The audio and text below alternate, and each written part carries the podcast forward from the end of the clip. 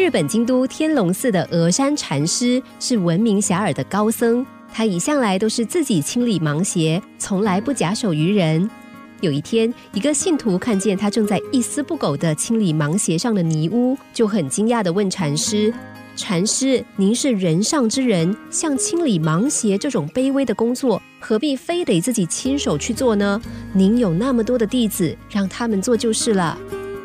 峨山禅师神情严肃地回答他：“怎么可以呢？我希望将这些弟子训练成比自己更优秀的禅师，所以绝对不能让他们替我做这些小事。”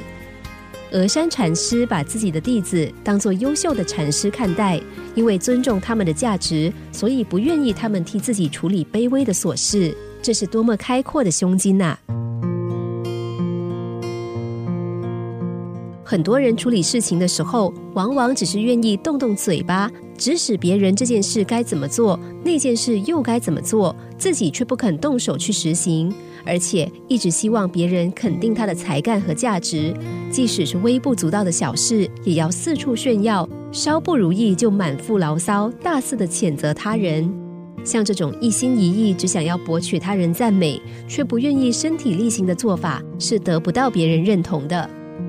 很多人都喜欢拍拍胸口说大话，夸耀自己博学多闻、无事不精。但是，真的把事情放手交给他做的时候，结果往往不是那一回事。这种虚张声势的习惯，不但会使一个人失去自己的信用，而且还会让人贬低他的才能。但有这种坏习惯的人，却往往不知道自我反省，只会大言不惭地数落别人，既可悲又可怜。俄国大革命时期的名作家曾经说：“装腔作势不可能创造任何东西，因为装腔作势本身什么也不是。